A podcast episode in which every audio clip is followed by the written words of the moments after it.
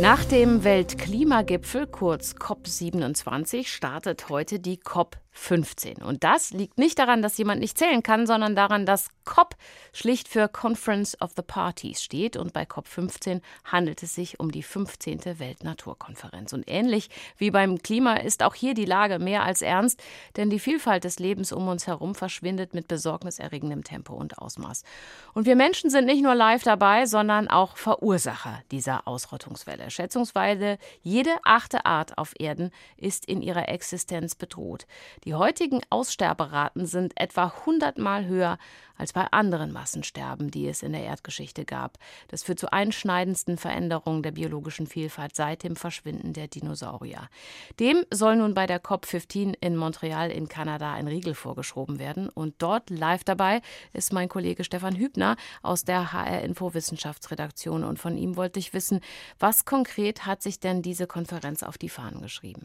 Man möchte so einen Paris-Moment für den Artenschutz ausgehandelt wissen. Also so angelehnt an das Pariser Klimaabkommen von 2015 will man also so ein globales Abkommen zum Schutz der biologischen Vielfalt haben. Das wird dringlichst ersehnt und dafür sind in Montreal jetzt 196 äh, Länder zusammengekommen.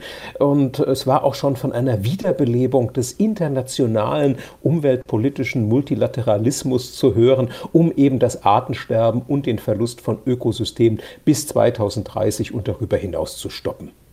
Gibt es Themen, die dabei eine besonders hohe Priorität haben? Ein ganz wichtiges Thema ist das 30-Prozent-Ziel. Da geht es darum, dass bis 2030 jeweils 30 Prozent der weltweiten Land- und Meeresoberflächen geschützt werden sollen.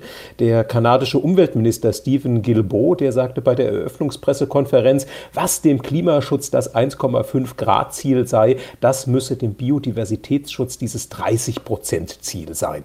Es geht ja jetzt aber auch um die Renaturierung von Lebensräumen, um die Verringerung von Pestizideinsatz, von Umweltverschmutzung und auch um ein neues Wirtschaften. Das soll dann am Ende etwa den ökologischen Fußabdruck von Produkten und Konsum mindestens halbieren und außerdem eine Ernährungswende stützen. Dazu wäre ja ein wirtschaftlicher Wandel weltweit nötig. Scheint mir ein schwierig durchzusetzender Punkt zu sein. Das könnte dann vermutlich auch ein Knackpunkt der Konferenz werden, ne? Du sagst es, es ist also zumindest eine immens große Herausforderung, weil es unseren Umgang mit Gewohntem in Frage stellt. Aber so ein Abwenden vom Wirtschaften gegen die Natur, ein Wandel hin zum Wirtschaften mit der Natur, der wäre schon möglich. Durch das Beenden von Subventionen für umweltschädliche Produktionsprozesse beispielsweise und dann auch durch paralleles Umschichten der so frei werdenden Mittel für den Schutz und die Wiederherstellung der Biodiversität. Welche Chancen kann denn die Konferenz bieten, im Sinne der Natur hier tatsächlich Veränderungen einzuleiten? Das ist die große Frage.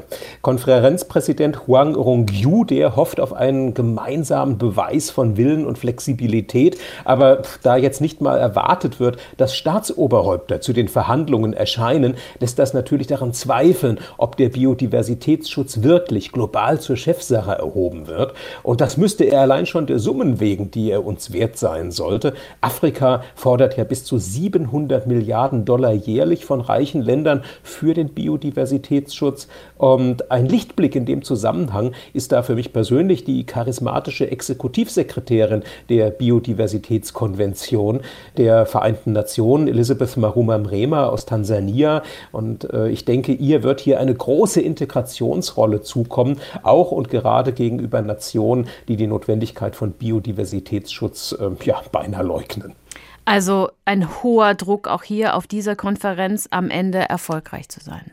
Oh ja, ein sehr großer. Denn, das hat auch bei der Auftaktpressekonferenz die dänische Ökologin Inger Andersen gesagt, sie leitet das Umweltprogramm der Vereinten Nationen. Es geht jetzt darum, sagte sie, ob auch wir Menschen künftig überleben. Denn wenn die Natur weiter zerstört wird, gefährdet das unseren Zugang zu sauberer Luft, zu sauberem Trinkwasser, zu guter Nahrung. Es gefährdet unsere Gesundheit und nicht zuletzt die Wiederherstellung der Natur, der Schutz der Natur ist auch eine der besten Strategien zur Bekämpfung des Klimawandels.